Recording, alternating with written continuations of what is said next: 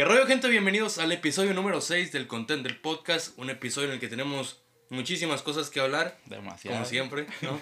Pero antes de empezar, voy a saludar aquí a mi amigo Jesús. ¿Cómo estás? Me gustó. ¿Todo bien? ¿Todo Mucho bien? Aquí andamos. Todo bien. Gente, como No, les no. dijimos, hay muchas cosas de qué hablar. Y en este episodio creo que son más cosas fuera de la cancha que dentro de la cancha. Hay mucha polémica, muchísimas cosas que han pasado con algunos jugadores, sobre todo con superestrellas, que han generado bastante controversia en redes sociales y, y de las que tenemos que hablar vamos a comentar aquí rápidamente. Pero me gustaría, antes de empezar con este podcast y de, de todos los temas que tenemos preparados, es preguntarte, ¿cómo estás viendo la NBA estos días? Ya huele a playoff, Eh, gente. Ya está empezando está- a leer a playoffs. Me parece que, que lo sabe la misma NBA. Y si pudiera describirlo con una palabra sería picante. Se está poniendo por todos lados. Sí, por todos lados. picante y prácticamente lo que sea que pase está generando expectativa, emociones todo el tiempo, como todo el tiempo la NBA, ¿no? Pero creo que estaba, de hecho, de, de camino para acá, venía pensando, se me afigura, no sé si me afigura solamente a mí o, o, o, o sea, sean solamente figuraciones, que hacía tiempo ya que no se ponía tan así la NBA. Sí. Siempre era como que un equipo, siempre uno o dos destacaban. ajá, despegaban y ya. y ya. Pero ahora, o sea, desde el. Súmale play-in y todo lo que los equipos buscan porque ya hay más plazas para poder acceder a los playoffs. más Pues, hay- competitividad, más, más cerrado, el, el- la, la- más cerrada la competencia.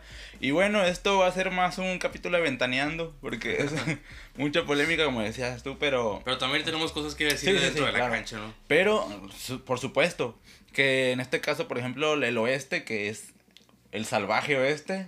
Vamos, vamos a, vamos a repasar las conferencias, las clasificaciones de las conferencias. Ujú. que por ese tema vamos a empezar. ¿Y qué te parece si empezamos con la conferencia este y dejamos al final Sí, sí, la conferencia oeste? En la primera posición de la conferencia este en este momento y después de mucho tiempo de que los Boston Celtics estuvieron primeros, ahora son los Milwaukee Bucks. Pero no, no por mucha diferencia, sino por dos partidos de diferencia. En segundo están los Celtics, tercero los Sixers, cuarto los Cavaliers que se siguen manteniendo de ahí y que ya tienen más de 40 victorias, un Ah, muy equipo bien. muy sólido. En la quinta posición están los Knicks, que ¿Quién lo vienen diría? fuertes. Tengo algo que comentar de ellos ahorita, vienen muy fuertes. Y en la sexta posición se amarran ahí, se siguen manteniendo con las uñas agarrados los Nets. Sí, los- Que es la sexta posición, que es la última posición de playoff directo. Ujú. Ya después, en la séptima posición, están los Heat, que están ahí acechando a los Nets. En la octava posición vienen los Hawks. En la novena, los Raptors, que ya los Raptors están un poco más despegados de lo, de lo que puede ser acceder a playoff Ajá. directo, porque tienen 32 victorias y 36 Ujú. derrotas. Tienen un balance, pues, La diferencia sí es un poco más de, de significativa. Ajá. Ya de la octava al primero, todos tienen récord positivo, pero ya a partir de los Raptors, todos tienen récord negativo. Y en la décima posición, que es la última posición de, de play-in, de acceso a play-in, están los Wizards. Y por debajo, ahí acechando que están a un partido, están los Bulls y los Pacers. Ya los demás están bastante Sí. despegados, no hay opciones como para Magic, Hornets o Pistons. o Incluso bueno, ya hasta están descalificados, como quien dice. Pistons la- te diría ajá. que sí. Los Sí, demás, y los Houston también. Houston Rockets. Sí, pero eso es ya. en la conferencia Ah, sí, sí, pero yo decía en lo general, ¿no? Vamos a ir con la conferencia oeste, vamos a repasar la clasificación de la conferencia oeste, que aquí está todo súper apretado.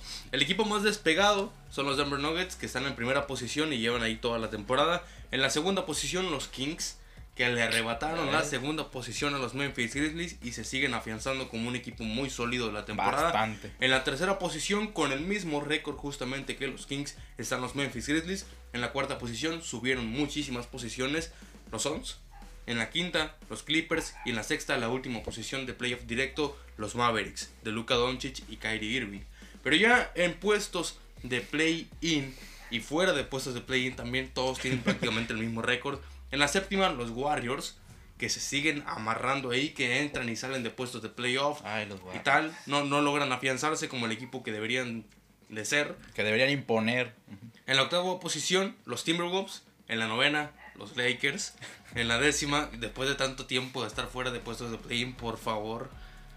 Por primera vez. Por fin, creo que por primera vez en la temporada ajá. estamos ahí. Bueno, no. Por primera vez en la temporada después de mucho Sí, tiempo. pues. Porque al principio, pues. En la décima, la última posición de puestos de play-in, los Pelicans, que bajaron muchísimo. ahorita voy a comentar algo sobre ellos. Y en la onceava posición, doceava y treceava, que son equipos que también tienen opciones. Desde la treceava hasta la treceava hay equipos que tienen opciones de acceder a play-in y a playoff. Están en la onceava los Jazz, en la doceava el Thunder y en la treceava los Blazers. Ya los Spurs y los Rockets prácticamente no tienen opciones de acceder a estas posiciones, ya están prácticamente eliminados. Pero ¿qué te parece si empezamos hablando acerca de la conferencia este? este. Y quiero hablar de los Milwaukee Bucks, que como dije ahorita ya le arrebataron la primera posición a los Celtics después de muchísimo tiempo. Y venían con una racha, bueno, tuvieron una racha de 16 partidos seguidos ganando. Que esa es una muy buena racha. Y algo que pasa siempre con la NBA, que cada vez que hace un post de que este equipo tiene racha, se la rompen. O sea, los mufan, la rompen y no me, creo que fueron los Sixers los que rompieron esa racha. Sí. Los Sixers rompieron la racha de los Bucks, pero son un equipo solidísimo. Cuando están completos, bueno, liderados por Giannis, no hay manera de que ese equipo se vea endeble, se vea en, que puede vencer fácilmente, ajá. Vencerlos fácilmente solamente el Thunder, no, ese es un equipo muy sólido. Los Bucks, yo creo que son serios candidatos al título. Sí, sí, obviamente, obviamente. Para mí, en los pronósticos, yo los puse como campeones a ellos. Y bueno, es que tienen muchísimo. Ya ni me acuerdo cómo fue mi pronóstico, pero.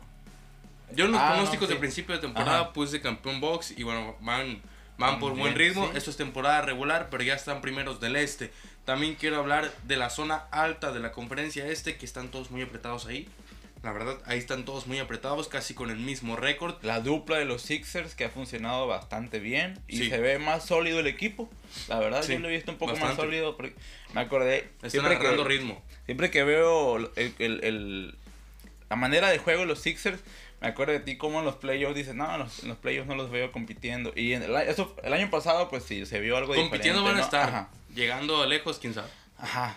Pero se les ve bastante bien. Eh, la dupla en beat Harden, letal. El mayor asistidor y el mayor eh, anotador de la NBA. Por detrás de Doncic sí, momento. Pero ahí andan la lucha, o sea, como... Es una dupla muy buena que se complementa muy bien. Es que Harden ya entendió que su etapa anotadora ya, pues, pues ya, no es. Ya no bueno, la cambió por la etapa asistidora, que bueno, se le da muy bien esa faceta. Se puede evolucionar el juego eh, conforme al, equipo que está. En la parte alta de la conferencia este, cuatro equipos ya tienen más de 40 victorias. A diferencia de la conferencia oeste, que solamente un equipo tiene más de 40 victorias. Pero en la conferencia este están los Bucks, Celtics, Sixers y Cavaliers con más de 40 victorias. Y los Knicks están cerca de obtener esa victoria número 40. Eh, la parte alta está muy apretada, cualquiera puede tomar la primera posición en cualquier momento y son equipos muy sólidos y que por ejemplo a mí me sorprende que los Caps se sigan manteniendo tan sólidos que bueno, me gusta. No sé, o sea, no me esperaba que fueran cuartos. Que funcionaran tan bien. Que, fueran cuartos durante todo el tramo de la temporada, ¿me entiendes? Sí, sí, sí. Esperaba que en algún momento de la temporada estuvieran, por ejemplo, como el Heat que, bajaran el nivel en, algún tramo que es normal para todos los equipos pasar por una mala racha, pero los Cavs muy, bien. muy sólidos en toda la temporada y como dije ahorita quería mencionar algo acerca de los Knicks que vienen muy fuertes. Sí, bastante fuerte. Los Knicks son un equipo al que no, no es fácil ganarles. Desde que añadieron a Josh Hart en la, en la ventana de traspasos, pues el equipo venía 9-0. Ya tuvieron su primera derrota con Josh Hart en la plantilla, pero venían muy fuertes. Que les valió para escalar posiciones a, Julius Randle está en modo cuando, bueno, está jugando como la vez que ganó el, el Most Improved Player, un jugador más mejorado y fue All-Star primera vez. Está muy firme, está sacando adelante a los Knicks. Por ejemplo, ese partido contra el Heat en el que hace creo que un, un game winner o lo empata, creo que hace que los Knicks ganen sin Jalen Bronson que Jalen Bronson venía ah, siendo, viene siendo una figura muy importante para el equipo y que también viene sacando la casta por, por, por los Knicks. Y que bueno, a mí me da gusto que una franquicia como los Knicks estén en esa posición para... Porque bueno, dan, espectáculo en los playoffs. Ver a la afición de los Knicks en los playoffs es muy, muy...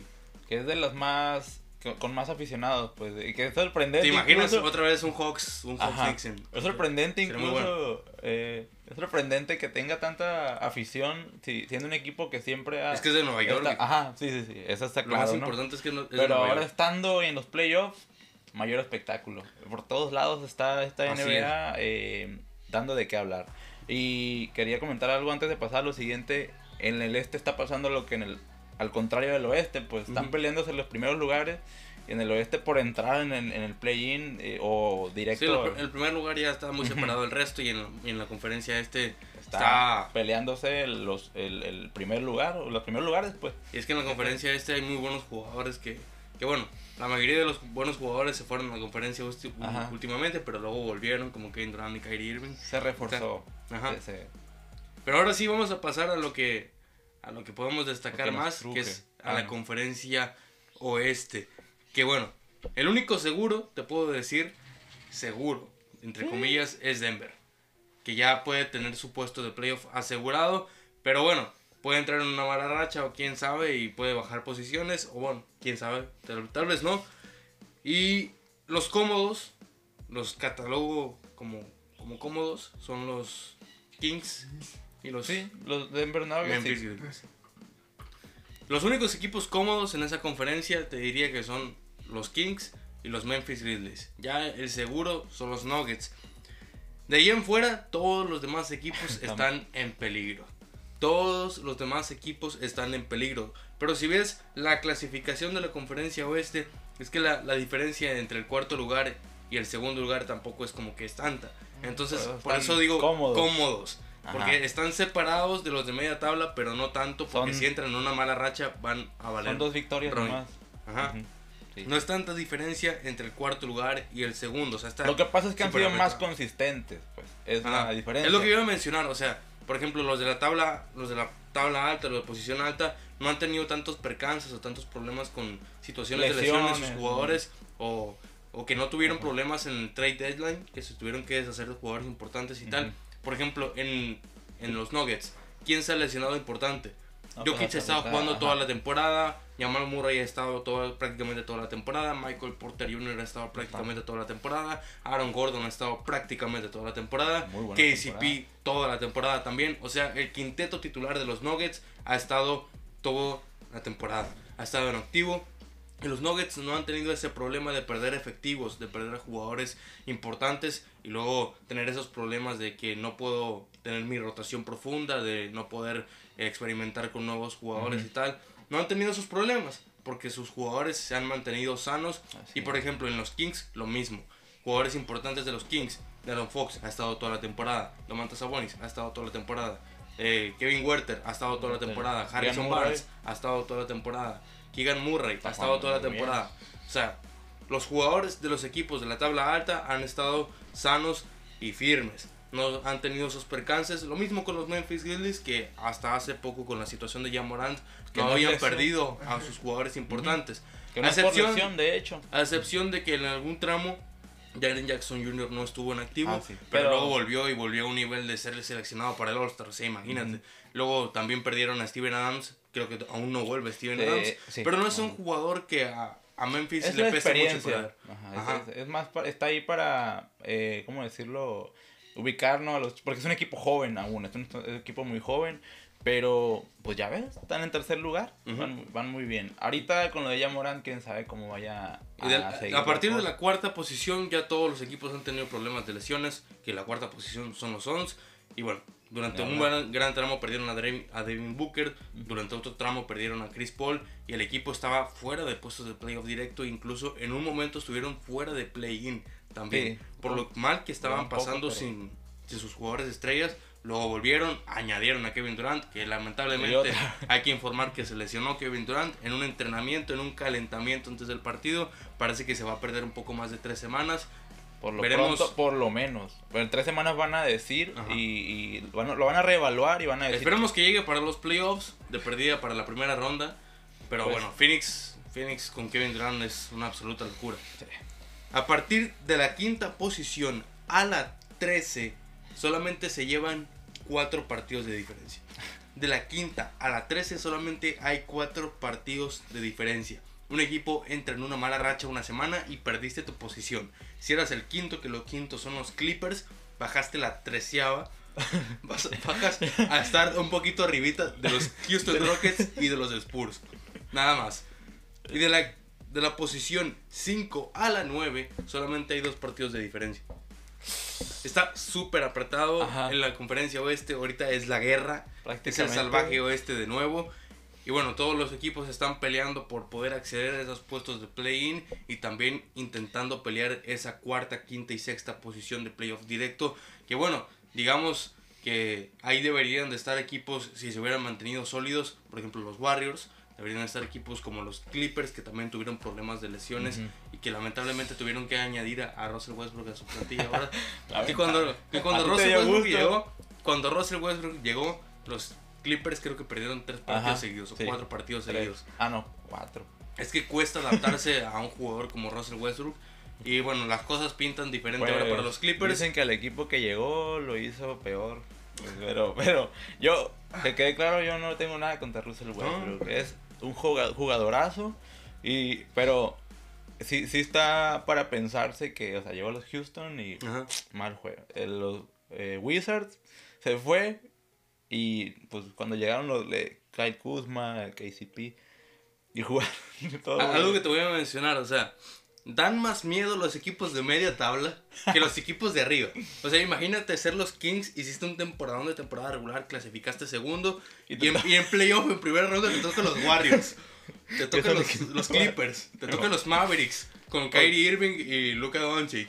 Te- No, hombre, de repente caen los Suns y te tocan los Suns en primera ronda. Ujú. O, bueno, lo tengo que decir, ¿no? Los Lakers. Te tocan los Lakers en primera ronda con un LeBron sano, con jugadores con mucha experiencia. Y tú los Kings, que tu jugador con más experiencia es Domantas Sabonis y Harrison Barnes. Pues me vas a perdonar, pero ahorita a como anda Lakers, está jugando muy bien, ¿no? Pero tiene una suerte. Es un decir, ¿no? Con las No, lesiones, no, las lesiones, pues. Ah, o, sea, ok. o sea, regresa de. oh, no, ahorita vamos a hablar de eso más a profundidad. Un poquito, ¿no? De, de o sea, Pues ya aprovechar Eh, a hablar sí, de sí, eso sí. una vez porque Pues, más adelante es ajá. puro chisme. regresó de Angelo Russell. Buena Regresó ayer de Angelo Russell. Pues no, no, no, no me voy a exaltar mucho con el equipo, la verdad voy a decirlo bastante tranquilo. A mí me gusta cómo está armado, le tengo que pedir perdón a Pelinka, perdóname Pelinka por haberte insultado de muchas maneras mientras estaba en mi casa viendo los Lakers y el desastre que estabas haciendo después de añadir a Russell Westbrook. Pero bueno, ahora hiciste un muy buen, unos muy buenos traspasos. La verdad estoy muy contento con lo que hizo. El traer a Angelo Russell, deshacerse de Russell Westbrook, el traer a, Jar- a Jared Vanderbilt, el tener a un jugador como Malik Beasley, Su nuevo jugador favorito. eh, mi, ju- mi jugador favorito ahora de los Lakers ya no es LeBron ni Anthony Davis, ahora es Jared Vanderbilt. Jared Vanderbilt, te amo con todo mi corazón. Ese muchacho defiende de maravilla. Ah, neta, sí. Y luego la rotación, todos los jugadores que están en la banca están muy involucrados con el equipo. Ayer en el partido contra... ¿Contra quién fue el partido? Eh, me olvidó. ¿Contra quién fue el partido? ahí la de contra, contra los Raptors, perdón. El equipo se veía muy involucrado. En un, en un, en un tramo del partido estábamos como 10 abajo y entrando al cuarto cuarto estábamos 10 abajo. Esos partidos los perdíamos antes. Sobre todo porque Anthony Davis no estaba muy bien, no hizo más de 10 puntos Anthony Davis, no estaba LeBron James y un partido en el que no estaba ni bien Anthony Davis y no estaba LeBron James antes los Perdía. perdíamos porque el que tenía que dirigir la ofensiva era Russell Westbrook. Y si no era Russell Westbrook, era Dennis Schroeder, que el día de ayer estuvo muy bien, pero es que ya ahora todos jugaron bien. Ahora la rotación de los Lakers es muy diferente. Ahora tienes a Jared Vanderbilt, que el jugador es un jugador defensivo excelente y que en la ofensiva no se queda atrás. Y si no te Tienes- juega bien Davis en la pintura, tienes exteriores. Tienes a Rui. Shimura, tienes a, a mi niño Austin Reeves, que lo amo con todo mi corazón también. Yo creo que esos son mis dos jugadores favoritos de los Lakers. blanco. De verdad, todo el equipo lo hizo muy bien ayer, pero también quiero hablar de, de lo peligroso que pueden ser los equipos que pueden llegar del play-in. Sí. Porque en, es- en esas posiciones de la séptima a la 10 pueden estar equipos como los Warriors, ya dijimos ahorita, que no están muy bien tampoco, pero luego en playoff te pueden matar. En playoff te sanos pueden todos.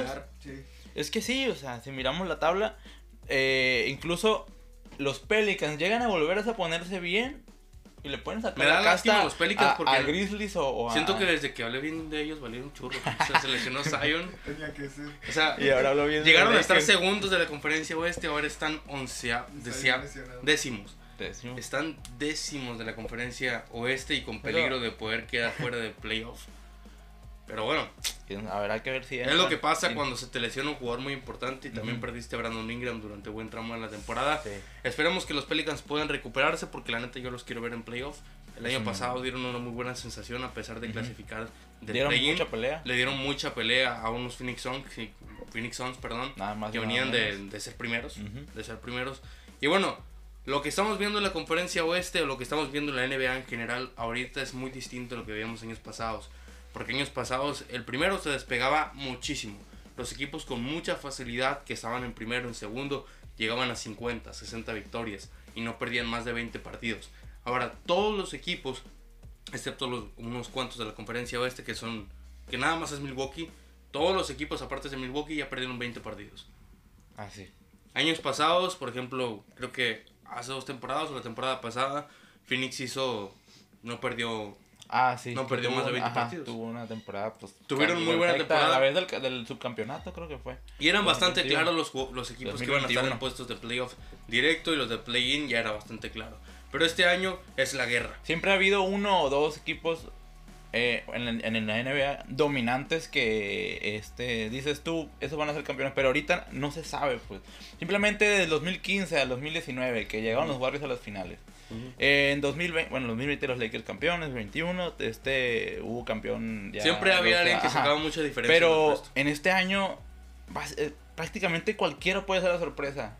Capaz que vemos a Sacramento llegar a las finales en este año. El día de ayer perdió Denver contra los Spurs, man. O sea, cualquier equipo te quitaron- puede ajá. quitar la racha en cualquier momento porque todos, pues, es que son jugadores Ujú. de la NBA. O simplemente Oklahoma te puede jugar un- el juego de su, de su Ajá. temporada en, en una noche y quitarte la racha y meterte 130 puntos de la nada. Ese es el... el- Lo que le pasó a los chido. Celtics. Ajá. O lo mismo que le pasó a los Bucks con Charlotte, que dejaron... Charlotte, Charlotte dejó con menos de 10 puntos a Giannis. O sea, ese, ese tipo de cosas pueden pasar en la NBA y que solo pasan en la NBA. Y bueno, como dije al principio, ya está oliendo a playoff, las cosas se, est- se están calentando, los jugadores se están picando más. ¿Y qué te parece si ya entramos a un pique, un pique directo? Que ya lo vimos esta semana. Se enfrentaron estos dos jugadores en la semana, que Te son respondieron. Draymond Green y Dylan Brooks se tiraron beef entre ellos. La razón del por qué se estaban tirando es porque Dylan Brooks dio unas declaraciones en las cuales habló mal de Draymond Green principalmente y también mal de los Warriors. La voy a leer para entrar en contexto y vamos a leer también todo lo que se dijeron entre sí, que no fueron pocas cosas. Sobre todo, sobre todo Draymond Green, que Sí. tiene su podcast, ahí le soltó con todo y machín, sin miedo alguno. Bueno, Dylan Brooks dijo lo siguiente. No me gusta Draymond Green en absoluto. Simplemente no me gusta nada de Golden State. No me gusta nada que ver con el equipo. O sea, sin pelos en la lengua, lo está diciendo todo. Se llevó a todos. Draymond habla mucho. Su juego es bueno, pero si lo pones en otro lugar no sabrás quién es Draymond. Juega con corazón, juega duro, conoce los entresijos de su defensa, que es como las cosas ocultas de su sí, defensa sí. y tal. Supongo que por eso le, le gusta allí. O sea, le dijo a Draymond Green, eres Mundo nadie. un don nadie sí, no- fuera de los Golden State Warriors y no me gusta tu equipo tampoco. A lo que Draymond Y Green conociéndolo, a lo que Draymond ándale, y la tuya por si acaso. güey. A lo Mira, que güey. Draymond Green conociéndolo y teniendo la oportunidad de hablar a través de su podcast, el vato no se quedó callado. Evidentemente, Obviamente no se iba a quedar no se callado. quedó callado y lo que le respondió es lo siguiente, pongan mucha atención. Draymond Green acerca de lo que dijo Dylan Brooks y los Warriors acerca de lo que dijo Dylan, Dylan Brooks. No le caigo bien, no me conoce. No le gustan los Warriors, lo entiendo. A mí tampoco me caería bien un equipo que me gana todo el tiempo. No es lo único. Dice, si alguna vez se preguntan por qué los Grizzlies no están listos para que ganen un campeonato, es por culpa de nada más y nada menos que de este idiota. Realmente dependen de este muchacho para ganar un campeonato. Así va a ser imposible que gane. No se queda ahí. No, No, se queda no, ahí. Dice muchas más cosas. Sigo. ¿No te caen bien los Warriors? Eras un chico cuando nosotros ganábamos todos los años. Probablemente ibas a la universidad. Pero se entiende, ¿no? Eres nuestro fan. Sigue. Que hablo mucho. Tú hablas más. Y yo tengo cuatro anillos, cuatro All-Stars y soy defensor del año. Hablo lo que yo quiera. Sigo, no se queda ahí.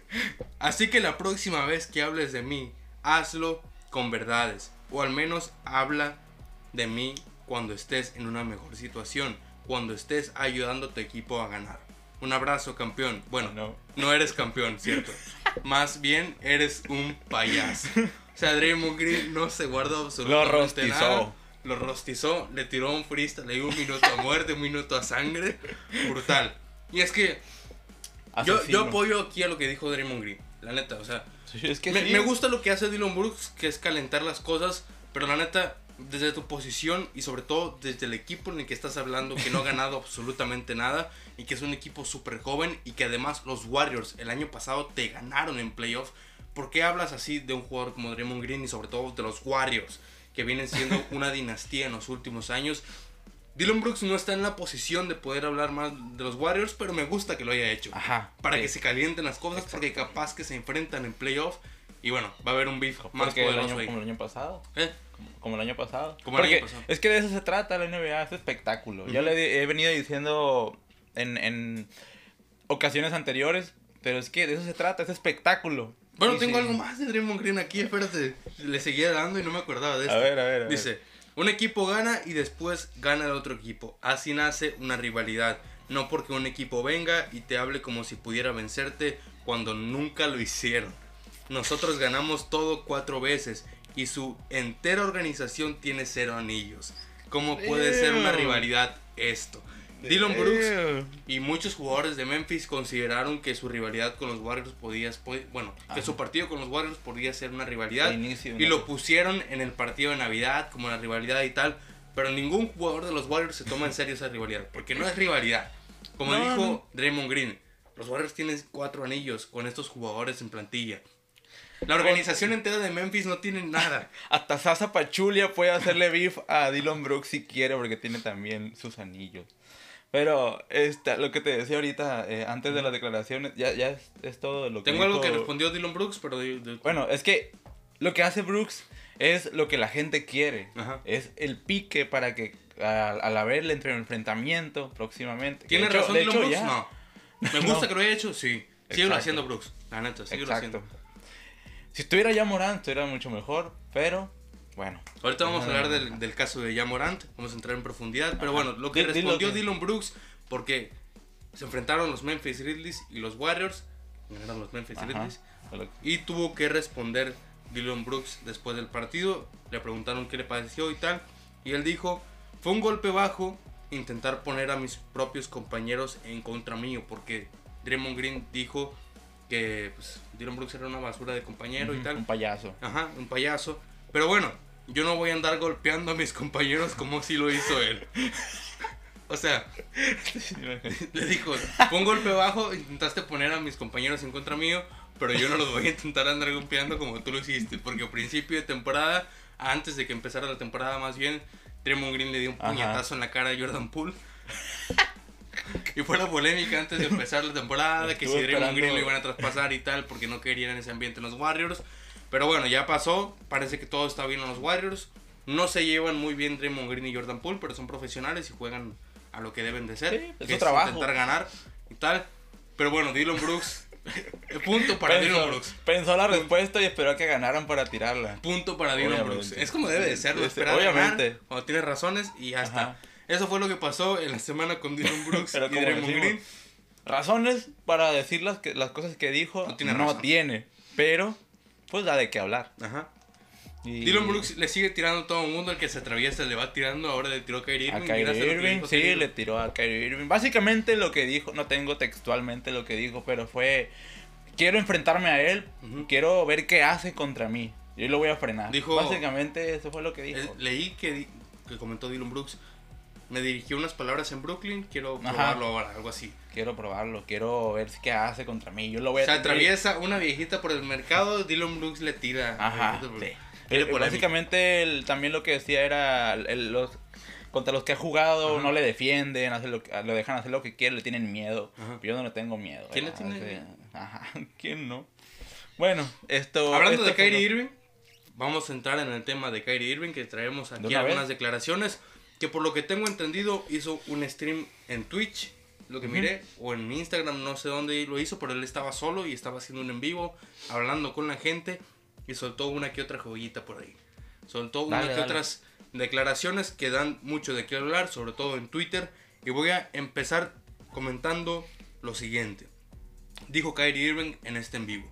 Me ven tres horas en su televisión y creen que ya saben cosas sobre mí. En contexto, muchísima gente, y yo también incluido, por más que sea mi jugador favorito, pensamos que Kyrie Irving toma decisiones pues un poco raras, un poco extrañas, y ya la perspectiva de toda la NBA o de todo el mundo NBA, periodistas, jugadores, bueno, no sé si jugadores, creo que no, pero bueno, todo lo que es externo a los jugadores, el entorno de Kyrie Irving, pensamos que Kyrie Irving es extraño, toma decisiones raras y se le ha tachado como un jugador diva, un jugador loco. También dijo, la gente siempre está especulando cosas sobre mí, que si cae esto, que si cae lo otro, Kai está loco, Kai es un problema y solo me ven 3 horas en su televisión, como si 21 horas más no pasaran durante el día. O sea, Kyrie Irving se estaba defendiendo y aparte, o sea, Y creo que eh, hacía mucho tiempo. hasta cierto punto Kyrie Irving tiene razón. Porque lo vemos tres horas en la televisión, pero lo vemos jugando básquetbol. Ni siquiera hablando. Y jugando lo que básquetbol es una sabemos- maravilla. Y lo que sabemos de él es por reportes. Ajá. Que sabe, bien sabemos que eh, se puede manipular muchas veces el- las- lo que son las notas que vemos en las redes sociales, televisión, lo que sea. Se pueden manipular fácilmente. Y cosas que yo he leído también es eh, de personas, no voy a decir allegadas a él, pero personas a las que ha beneficiado. Han dicho, es que Kyrie Irving es una gran persona, Ajá. dona mucho dinero a... a... Y sus compañeros también lo dicen. Sí, O sea, también, sus compañeros. LeBron bien. no tienen una muy buena una alta Es un amigo, es un Jason amigo. Tatum cada vez que se lo encuentra lo abraza. Creo que con Kevin Durant no terminó en malos términos. No, no, Entonces, hasta donde sea, ¿no? de hecho Kyrie Irving mencionó esto. Eh, mucha gente está pensando, oh, ¿qué pasó en Brooklyn? Oh, ¿qué pasó en Dallas? ¿Qué está Ajá. pasando en Dallas? ¿Va a arruinar el equipo? Eh, ¿qué pasó con LeBron? ¿Por qué abandonaste a Jason Tatum? Y tal, ¿qué pasó en Boston? Y mucha gente piensa que por verme tres horas en la tele ya sabe cosas sobre mí. Exacto. Pero vemos lo, cómo reaccionan sus, compañ- sus ex compañeros con Kyrie y ninguno parece que tenga algo contra Ajá. él. O sea, todos lo abrazan, todos lo saludan. LeBron desde hace muchos años, inclu- incluso cuando Kyrie le tiraba, LeBron lo tenía en una Sí, alta lo estima. quería, ajá. siempre- nunca buscó problemas LeBron. Bueno, ya sabemos cómo es LeBron. Es, es- él nunca busca los problemas, como de- el buscarse el pique con jugadores, por lo menos fuera de la cancha, ¿no? Pero a lo que voy también pareciera más bien como que si, como si quisieran vendernos a que Kyrie es una mala persona. Y creo que Kyrie ya está harto de eso. Ajá, sí, por eso es que dio estas declaraciones. Y sigo, dijo, son 15 muchachos en el equipo y yo soy el único cáncer. O sea, mucha gente dice que cuando Kyrie deja un equipo o cuando Kyrie llega a un equipo va a arruinar el equipo por como es él. Y dice Kyrie, son 15, son 15 en el vestuario y yo soy el cáncer. En serio, son 15, no ganan nada ellos cuando yo me voy y yo soy el cáncer. Ujú. Kyrie está harto de que la gente lo tache como un cáncer, como alguien que va a arruinar las franquicias y tal. Como un loco. Y dice, eso es lo que se presenta de mí como un cáncer. Estos hombres y mujeres mayores, se refiere a los periodistas, y amargados tienen mi nombre en la boca todos los días. O sea, Kyrie ya está cansado de lo que lo Obviamente. tachen como un loco. Y a ver, Kyrie tendrá sus pensamientos locos, tendrá sus acciones Sus polémicas, ideas. pero también han salido cosas buenas de Kyrie. Ha Es un humano, es un ser humano. Es una persona que trata de apoyar a los suyos, que se involucra mucho en causas sociales y que hace poco vi, miré una imagen en la que se estaba pidiendo una donación para una muchacha que estaba pues bastante mal de salud y miraba, se miraban las donaciones de cuánto había donado cada gente y de repente pues eran donaciones que la gente podía acceder, que eran Ujú. 50 dólares, 20 dólares, que ayudan mucho, pero de repente aparece el nombre de Kyrie Irving y son 38 mil dólares. Que eso ayuda muchísimo a la familia, a la persona que está pasando ese mal momento. Kyrie Irving tiene un buen corazón, tiene pensamientos diferentes como todo el mundo, Así tiene acciones diferentes como todo el mundo. Y yo creo que Kyrie ya está cansado de que, de que se le tache como una mala persona, de como un- un- una persona loca, Sí. que solamente va a arruinar franquicias y que no se dedica a jugar básquetbol. Pero bueno, es, Es, lo que pasa, que... es el precio de ser el mejor, ¿verdad? Es que No, no, lo que pasa es que también por ser eh, estar siempre en el ojo público, como Ujú. lo dice él, que no se sacan su nombre de la boca, sabe la gente que da, él da de qué hablar y da también eh, vistas, da likes a sus publicaciones. Y hace una publicación de Kyrie diciendo, salió a decir que otra vez que la Tierra es plana. va a tener Y interacción. es que ya es más difícil como cambiarle la, la narrativa a Kyrie Ajá. Que, que seguirla manteniendo. Ya es más difícil cambiarle la narrativa. Ah, es que Kyrie está demostrando cosas buenas, pero de Ujú. repente sal- sacan algo para seguirla Ajá. arruinando su reputación. Ya ves con lo de. Brooklyn, le- anunció su salida y en Twitter tú podías ver gente. Y Kevin Durant Ah. también se fue y a Kevin Durant Ajá, no le dijeron nada, nada exacto. más cosas deportivas. De que, ah, te vas de equipos para... Te vas de Para, equipos para formar montado, otro equipo. montado, de Ajá. montado, ajá, sí, pero... Pero a Kyrie le dicen, estás loco, arruinas franquicias, cosas que no le dicen. cáncer, ajá. Pero al final de cuentas tiene razón Kyrie. Lo vemos nosotros en la televisión jugando tres horas. Y de Y él- jugando, o sea, ni siquiera habla, no hace nada polémico, Ajá. solamente juega. Y De maravilla. Para verlo jugar, es de los mejores jugadores que puedes ver. Sí, sí, sí. jugar. Es un espectáculo Es puro. una maravilla. Estéticamente es el mejor, la verdad. Sí. Estéticamente tiene el mejor manejo de balón, tira muy bonito, Efectividad, tiene... reparte la- balón muy bien. O sea, si quieres ver básquetbol, si eres un principiante y no, no has visto nada, absolutamente nada de básquetbol, ponte un video de Kyrie Irving y te aseguro que vas a disfrutar muchísimo. Es un absoluto jugadorazo. A flipar. Pero bueno, eso es lo que dijo Kyrie Irving en un live en Twitch. El tipo ya está cansado. Y qué bueno que habló, la verdad. Sí, sí. qué bueno porque... De repente salta con esas declaraciones, hace un live en Insta o hace un, un live en donde sea. Digo que qué bueno porque sinceramente un tiempo atrás yo también fui de los que pensaba que este vato está loco, qué onda Sí, con sí. todo lo que piensa y acá. Pero, o sea, eso es lo que pasa, es, es una persona y tiene sus ideas diferentes. No daña a nadie, al contrario. Absolutamente no daña a Ajá, nadie. al contrario. ¿Te acuerdas cuando estuvo en la cancha tirando como un Ajá. polo que, que ah, ya está ahí? Cuando fue a Boston. Ajá, ya está haciendo brujería, que no sé qué.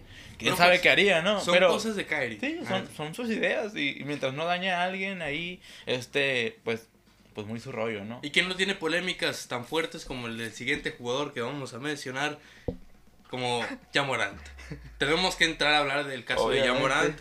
Es una superestrella que se vio envuelta en una situación pues lamentable para un jugador tan joven como, como ya, que tiene 23 años, si no me equivoco. Diciendo la 22. figura 23. tiene 23 años y no manches, te estás viendo en- te estás viendo 23. envuelto en estas situaciones. ¿Era en serio ahorita que le Y decía? aparte tienes una hija, la cual es muy pequeña, la cual le estás dando un ejemplo, que a ella sí directamente le estás dando un ejemplo, porque es tu hija. Mucha gente dice, ah, es que es una figura pública, le das ejemplo a los demás. Bueno, pues eso Pero- no es responsabilidad directa de la figura pública, pero tu hija sí es responsabilidad Pero directa. deja tú, o sea, lo que me pongo a pensar yo es, eh, tanta gente luchando por el sueño de llegar al NBA, es lo máximo. Y ahora no solo llegó, es una superestrella. Y... Y estas cosas le perjudican su Ajá, reputación y su, bastante. y quizás su futuro se puede haber arruinado en la NBA por ese tipo de cosas. Los pongo en contexto por si alguien no sabe, que lo dudo. Lo dudo Por si que alguien no sepa debajo cuál de la piedra. situación, pero lo tenemos que mencionar.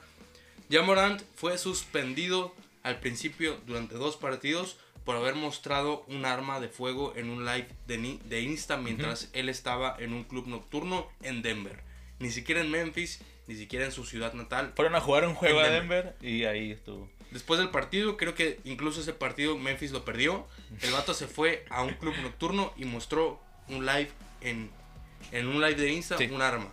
Entonces, evidentemente estas actitudes a la NBA no le gustan y lo suspendieron durante dos partidos. Por lo menos. Pero ya Morant también pudo haber pues sido suspendido durante muchos más partidos, durante 50 partidos. por lo menos. Sí, sí, no, no. La sanción Es era que- directa de 50 partidos si se demostraba que el arma estaba en Lo que en pasa es que lo de los 50 juegos, si no tengo mal entendido, se hizo a partir de lo de Gilbert Arenas. A, a- a este jugador, eh, ex jugador, le dieron esa sanción.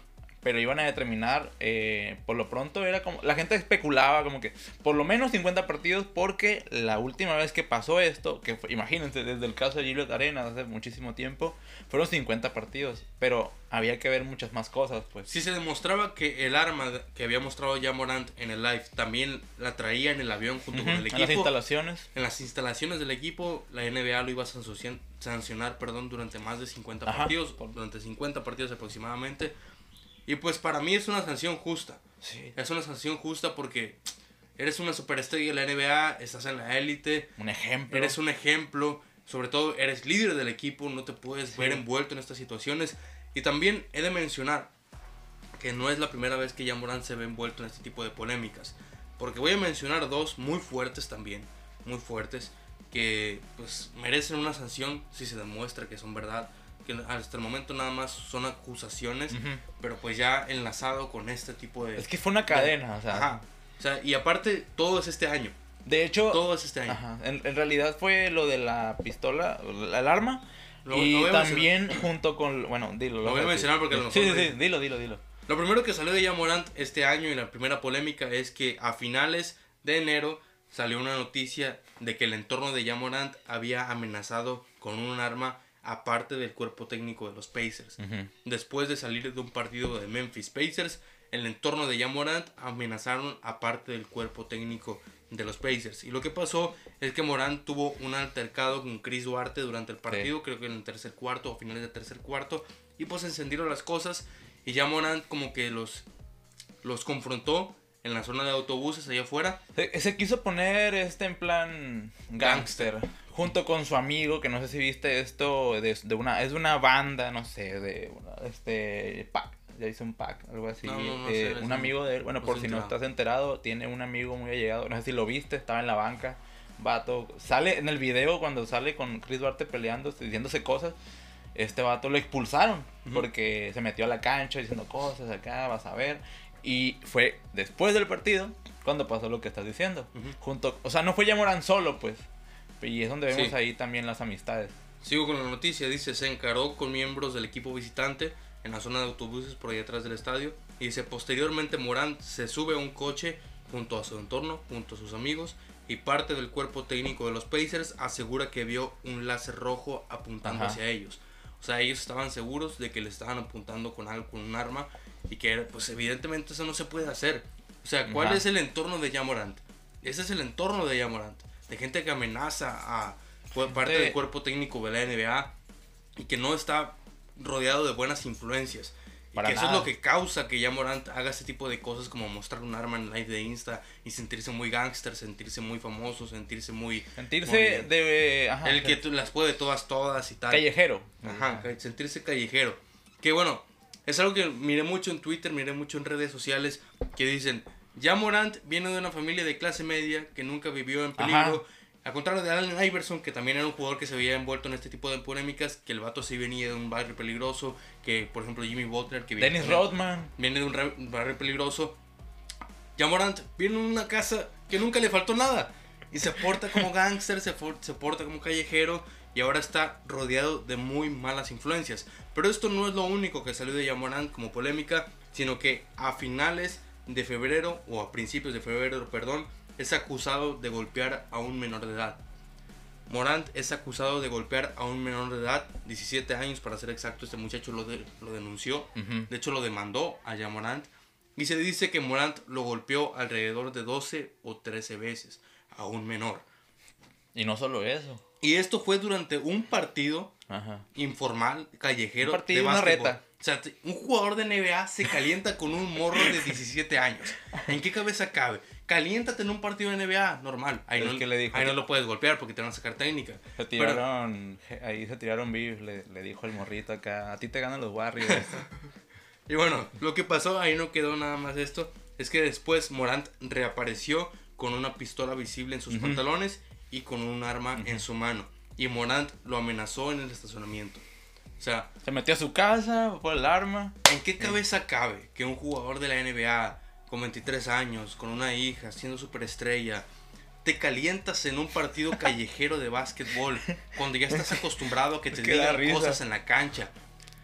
Con un morrito de 17 años, Morant, en serio, o sea, son cosas que no puedes hacer ya siendo una figura tan importante de una institución Para tan importante como es la NBA y que ahora te portas como un gángster. Evidentemente todas estas acciones se ven, van a tener repercusiones y es algo que le dijo Shaq. Voy a leer las declaraciones de Shaquille O'Neal que son muy claras y que estoy muy de acuerdo con él. Lo que dijo Shaq es, tienes que tener suficiente sentido común como para saber que no ibas a salir, que esto no iba a salir Ujú. como tú quisieras. Ileso. No eres un rapero, eres un jugador de la NBA. Exacto. O sea, estás, Trabajas para una institución. estás ahora enlazado, trabajas para una institución, perteneces a un equipo con reglas, perteneces a una institución con reglas y Valores. que ya sabes que la institución no está de acuerdo con este tipo de cosas, aunque no pertenecieras a una institución como la NBA, ¿A quién rayos se le ocurre golpear a un niño de 17 años y amenazarlo con un arma? Sobre Y todo si eres una figura pública. Y mostrar un arma en, en el live que, por lo, que ya sabemos, ¿no? En Estados Unidos. Se me cayó el celular. disculpen sus oídos. Este. En Estados Unidos la cultura, ¿no? De. Como es permitido, no, no en todos los estados, ¿no? Pero eh, traer arma por defensa propia y todo eso. en un club nocturno, o sea. En un club. La gente que estaba a su alrededor también corría peligro, no solamente él. Imagínate que en una de esas jala el gatillo y. De hecho, se está, está investigando eh, si no estaba bajo influencias de sustancias como drogas, pues. Porque también, no sé si lo vas a decir, pero No, pues lo voy a decir de una vez. eh, lo último que salió de las imágenes en Ajá. las que está con una, una servidora, digamos, una stripper. Y pues le está, se ven los videos, las imágenes. Bueno, videos no. No, son imágenes, ah, son son fotos. imágenes. Donde sale él y un guardia. Entonces está viendo qué onda. Si está su guardaespaldas ahí y nadie le dice nada. Se ve. Se ve lamentable. Sinceramente, para ser la, la estrella que es, la figura pública, como decimos. Es que eh, tiene 23 años, hijo. Pertene- es- va empezando su carrera en la NBA. Y ese es otro también, otro factor a lo que también quería comentar, me recordaste. Eh, tiene 23 años, tú lo has dicho. Es un, es un morrito, pues. Es un morrillo, imagínate de pasar de ser desapercibido, porque recordemos que él, básicamente un cazatalentos lo vio y dijo, hey, pues este nadie lo está viendo. Es que no era pues, nadie, Morán, No era nadie.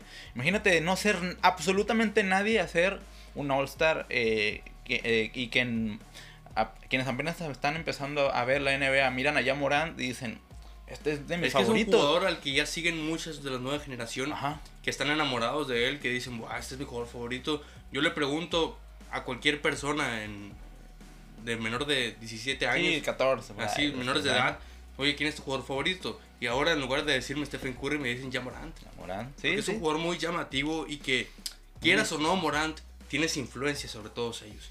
Tienes influencia sobre todos ellos porque eres figura pública. Y bueno, Kyrie Irving también mencionó algo acerca de Morant en su live, de lo cual personalmente no estoy de acuerdo. Bueno, es que no dijo nada, Ah, sí. no dijo nada, bueno, mentira. Es que no, no, no dio una opinión, simplemente afirmó algo y dijo, Morant no es la única persona que ha cometido errores con circunstancias de la vida real. Totalmente cierto, no es la única Hasta ahí, persona. ajá. Todos hemos cometido errores, las figuras públicas también, ¿no? Él no es el único y no será el único. Totalmente razón, tiene total razón. Entonces, adivinen qué, adivinen qué voy a hacer yo. Me pondré de pie y me aseguraré de estar ahí para mi familia y para mis amigos. O sea, Sí, sí, sí. Kyrie Irving Ah. dice, cuando cometas un error, asegúrate de estar rodeado de tu familia y de tus amigos. Eso voy a hacer yo. Ajá. Y sigue, continúa. Todos hacemos cosas de las que nos arrepentimos, pero de alguna manera, cuando eres una celebridad y eres famoso, y pregunta él, estás bajo reglas diferentes. Sí.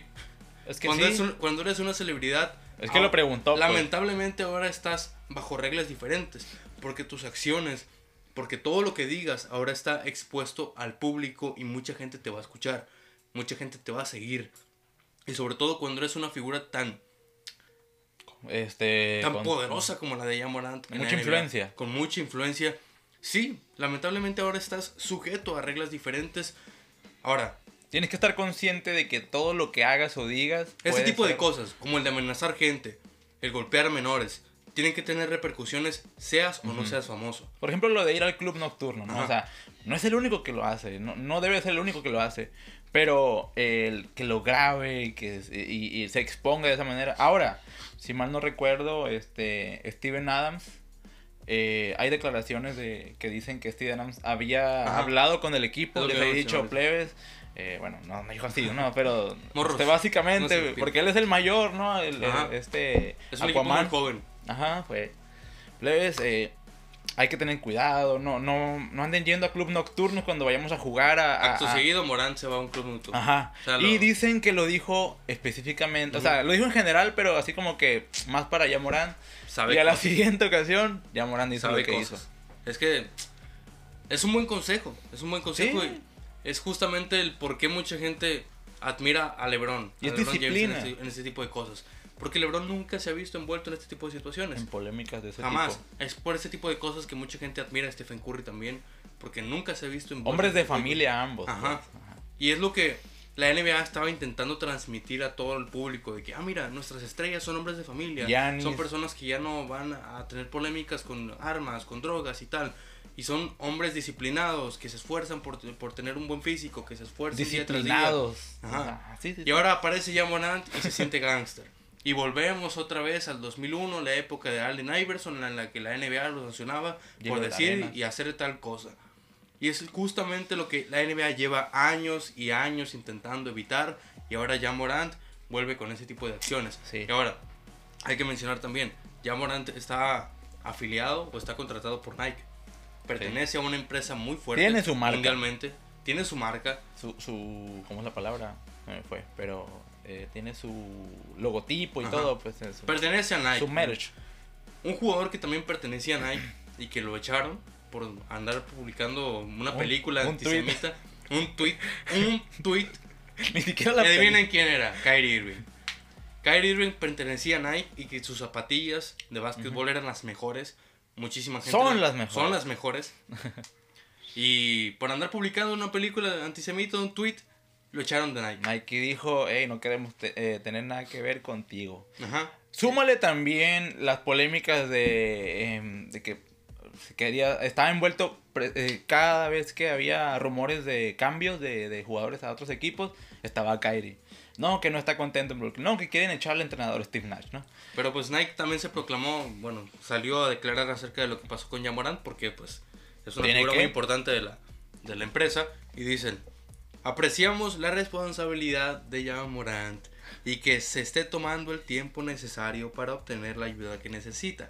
Apoyamos que dé prioridad a su bienestar. O sea, Kyrie Irving se Doble moral. Yamorant, se- ¿qué? Yamorant, ¿qué hizo? Nada, no. Tú tomas tu tiempo, carnal. ¿Eso será doble moral? No lo sabemos. Doble moral, quién sabe. Ahora, ya Morant no ha declarado así a, a, a viva voz. Cerró sus, sus eh, cuentas de, de Todas sus redes sociales, están cerradas, están, blo- están bloqueadas, no, las, Desapareció. Para que la gente no le tire hate, para que la gente no le diga absolutamente nada. Evidentemente ha de escuchar algunas que otras cosas porque pues Obviamente, obviamente. no está debajo de una piedra, simplemente está aislado de las redes sociales y Amorant escribió, tomo total responsabilidad por mis acciones, lo que debería de hacer, por la noche anterior. O sea, esto lo dijo el día Ajá. siguiente cuando ya salió toda la información de lo que había hecho Yamorant en el club nocturno. Pido perdón a mi familia, a mis compañeros, entrenadores, fans, patrocinadores, Nike, a la ciudad de Memphis y a la organización de los Grizzlies por decepcionarlos. Me tomaré un tiempo para obtener ayuda y trabajar en aprender mejores métodos para lidiar con el estrés y el bienestar general. Que bueno, está esto es, se lo aplaudo a Morant.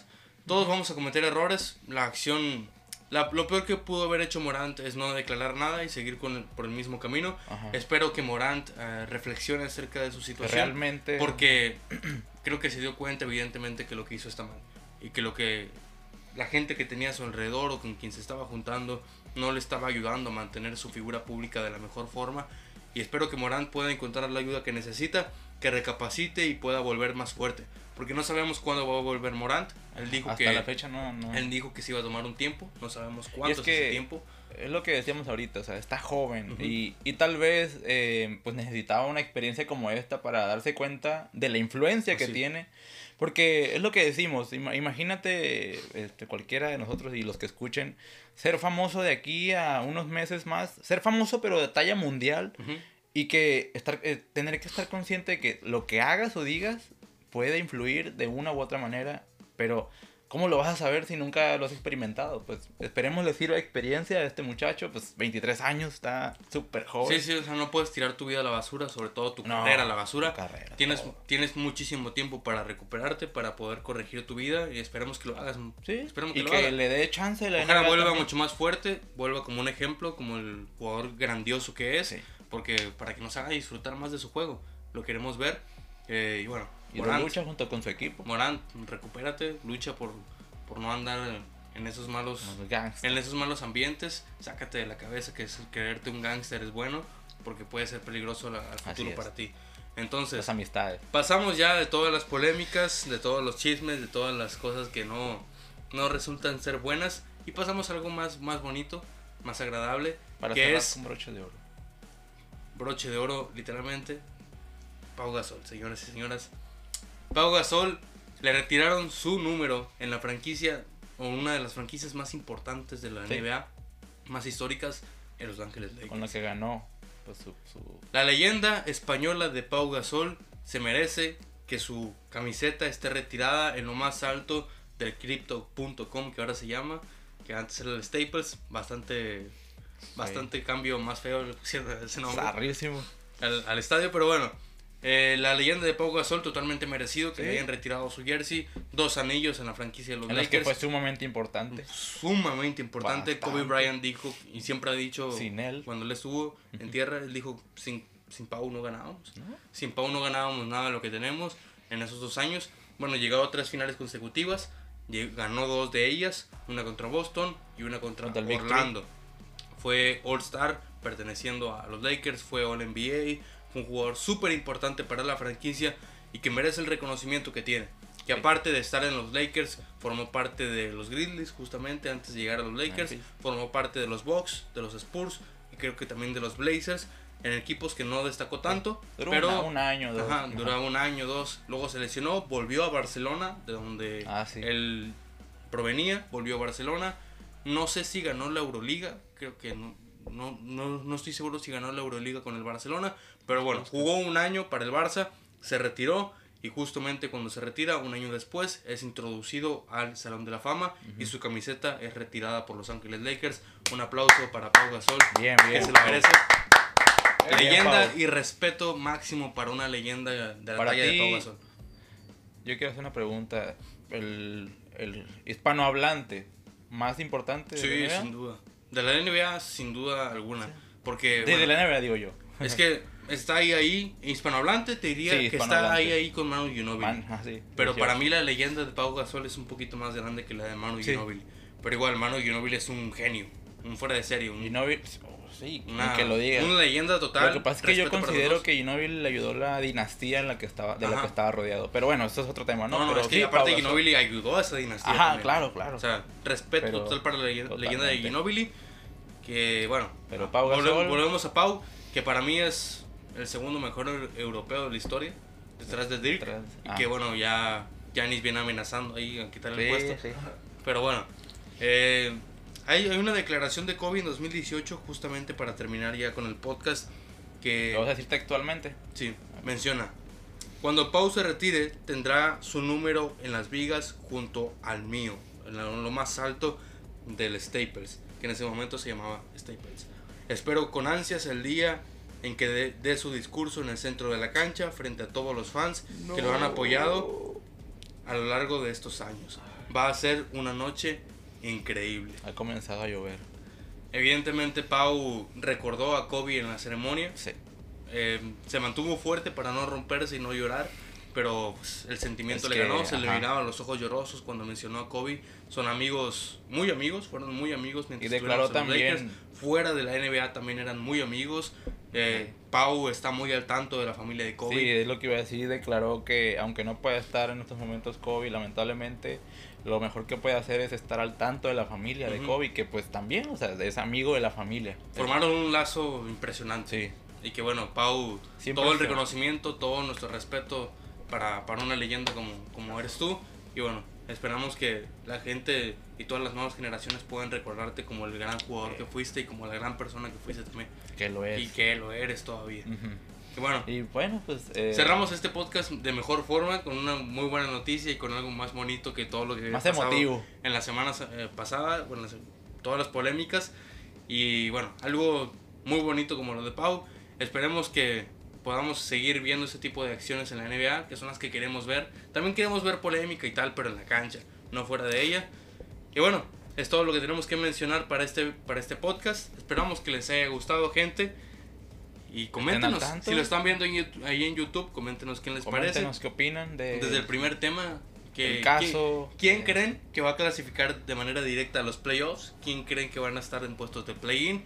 ¿Qué opinan acerca de lo que dijo Dylan Brooks sobre Draymond Green y los Warriors? ¿Qué opinan del caso de Jan Morant? De Capaz que quieren dejar de- un mensaje de respeto a Pau Gasol, lo que ustedes quieran. Y para la gente que nos está escuchando en las plataformas de Spotify, Apple Podcast, Google Podcast, muchísimas gracias por escucharnos. Y nos veremos en el próximo episodio. Que sé, muchas gracias. Esto es Contender.